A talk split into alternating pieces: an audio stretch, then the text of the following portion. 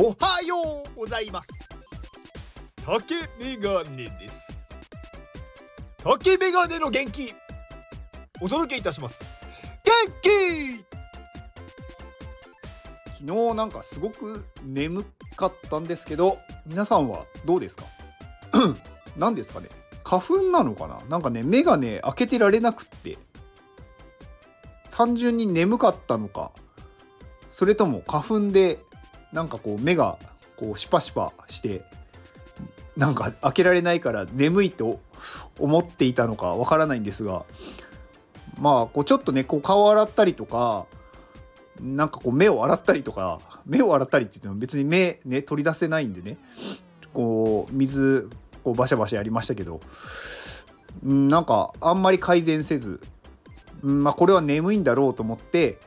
早く寝ました。うん。早く寝るとなんか早起きしますよね。そんなことはない。まあ私はなんかねこう大体いつも同じ時間に寝て同じ時間に起きるようにしてるんですけどなんかね早く寝ようと思えば寝れるんですよね。でそうするとね起きる時間もねちょっと早くなるんですよね。いや不思議なもので。はい。まあそんな昨日はなんか眠かったっていうはいことなんですがえー、今日はまああのね当たり前の話をしようかなと思います。えー、人は思い込みで生きている。っていうお話をしようかと思います。まあ最初にねこれちょっとねお伝えしておきたいことがあるんですけど。あのねまあタイトルというかこう今日のね本題の通りなんですけど。人間はねみんな思い込みで生きてるんですよね。だからあのね人を操りたいんだったら思い込ませればいいんですよで逆に騙されたくないんだったら事実を見ることが大事なんですよね大体大体というかあの人間は思い込まないと生きられないから全てに対して思い込み自分はそういうふうに思っているっていうふうにまあ解釈してる。まあそうしないとこれは食べ物だって思わないと食べれないじゃないですか。食べたら死んじゃうかもしれないんで。だから全て思い込みで生きてるんですよね。でその思い込みが強ければ強いほど自分がこうなんだろうな。やりたいことがうまくいかなかったりとか。逆になんかその思い込みによって自分をすごくよくできることもあるのでなのでその思い込みをいかにうまく使えるかっていうところなんですよね。思い込みが悪いわけじゃないんですよ。思い込むことでできるっていうこともあるんで。あの有名なねあのお話っていうか言葉だとあのプラシーボ効果とかね、まあ、プラセボって言いますよね。まあ、これは、まあ、偽薬っていう、まあ、偽物の薬だとしても本当に効くって思い込んで飲むと本当に効くんですよね。まあ、この薬は何だろう。あなたのこの病気に効きますって言われてただの砂糖水を飲んだとしてもそれが本当にその薬なんだって思い込んで飲むから本当にそれが治るんですよね。まあ、それがプラシーボプラセボっていうものですねでこれ逆もあって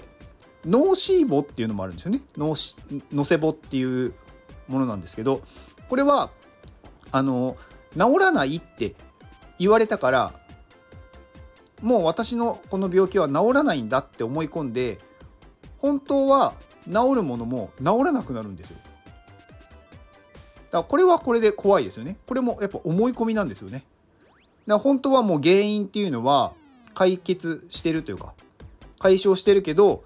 なんか痛みがずっと引かない。でもそれは自分が治らないって思ってるから治らないんですよ。だから人間は思い込みで生きている。なので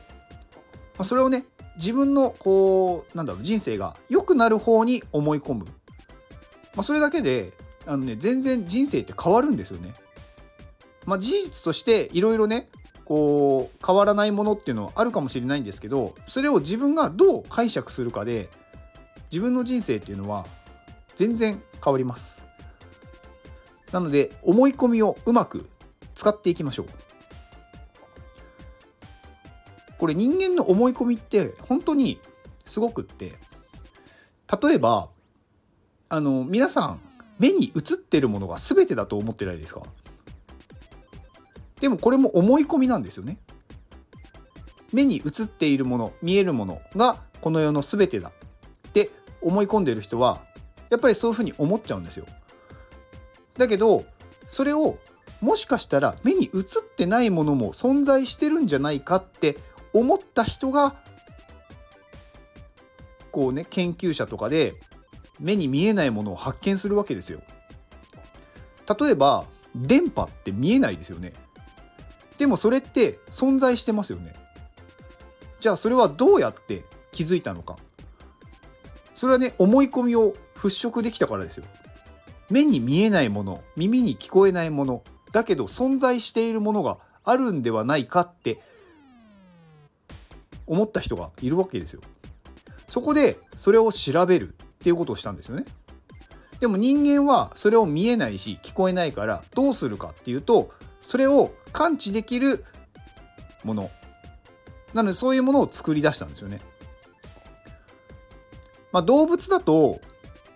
なんかその人間よりもね高い周波数の音が聞こえるとかあの人間には見えない色が見えるとかねなんかそういうのがあるんですけど、まあ、そういうのもなんだろう思い込みで人間の目に映っているものは全てこれが現実これしか存在しないんだって思っちゃうとそれしかないんですよ。だからいかに人間は思い込みで生きているかっていうことを自覚する、まあ、それに気づくっていうんですかね。だから自分のやってる行動に関しても思い込みでやってないかと。これしかできないって思ってるとそれしかできないんですよ。だけど他の方法があるかもって思ったら他の方法は出てくるんですよね。だから自分に対して自分でこう暗示をかけているというかできないようにしてるのも自分だしできるようにするのも自分なんですよね。だからその思い込みで生きてるんだっていうことを知ること、まあ、それがねすごく大事だと思いますだまあこれはね、まあ、自分を良くするために使うんだったらすごくいいんですけど、まあ、逆にねこれやっぱり思い込みで生きているっていうことをね知ってしまうと人をね操ることもできてしまうんですよね。でさっきのねその最初の方に言ったプラシーボ効果とかノーシーボ効果とかなんかそういうものを使えば相手を操ろうと思えば操れるわけですよ。まあ例えばねまああんまりねその なんだろう例えっていうのも変ですけどなんか何か病気になってる人に対してなんかこの薬は本当にすごい貴重なものでなかなか手に入らないけどあなたのために特別に用意しました今回に限りあの私が、まあ、いくらで売りますよと言ってその人の病気をなんだろう治すまあ例えばねそれがねすぐ治る病気だって分かってる人がそれをやったら治せちゃうじゃないですかでもそれを薬をね買った人はそれじゃないと治らないって思い込まされてるんで次に同じことが起こった時にまたその人に行くんですよね。でそうすると次はそれよりも高い値段で売れるようになるし今度は継続的にそれがね発生するようになるとずっとその人はその人からお金が取れちゃう取れちゃうじゃないですか。まあそれをね詐欺と言っていいのか分かんないですけどそこはね完全に嘘でもないしでもまあ事実でもないまあ大体ね世の中はねこういうふうにできてるんですよ。思い込まされてる。なので、思い込みで生きてないかっていうことに気づくことは大事です。はい。今日はそんなお話でした。以上ですこの放送は、キャドリーさんの元気でお届けしております。キャドリーさん、元気!キャドリーさん、ありがとうございます。え、昨日ですね、キャドリーさんのね、お名前をお呼びしたら、あの X ね旧 Twitter の方でなんかその放送のことを話してくださってはい。あのなんか私の宣伝までしてくださってありがとうございました。いや本当にねいい人ですね。はい、まあ、キャドリーさんはねまあ、あの昨日もお話しましたけどそのデザインとかねそのスキルはすごい方なんですけど本業というかね本職はあのね一級建築士の人なんですよねだからなんかな何でもできる本当にあのね私一級建築士じゃないんであのどれだけ本当にすごいかっていうのは分かんないですけどあの一級建築士ってなかなか取れないものだと思うんですよ。なんか話をね聞くとなんかそのすごいなんだろうテストが難しいというかまあやっぱり当然ねあのそんな簡単に取れるものじゃないと思うんですよ。でもそれをねあの持っていてでそれでお仕事されていてでそれとは別でこのデザインをねされてるっていうのはねいや本当にねすごい と思うんですよ。なんかねこう iPadMate の方って結構そういうなんだろうないろんな能力を持ってる人が多いなって思うんですよね。なんか本業でなんかすごい資格を持っていてやってるけど絵を描くのもうまいとかなんか 3D が作れるとかなんか AI に詳しいとかなんかねそういういろんなことができる人が多くってだからなんか話聞いてて面白いです面白いんですよね。まあねなんかうん、その中でね私はねコミュニティマネージャーっていうものをやってますが、まあ、コミュニティマネージャーは何もできない。まあ、何もできないっていうことはないですよね。そういうこと言っちゃダメですね。自分に対してそれも思い込みだっていうね。はい。ことですね。はい。えっ、ー、と、まあ、今、キャドリさんがね、あのー、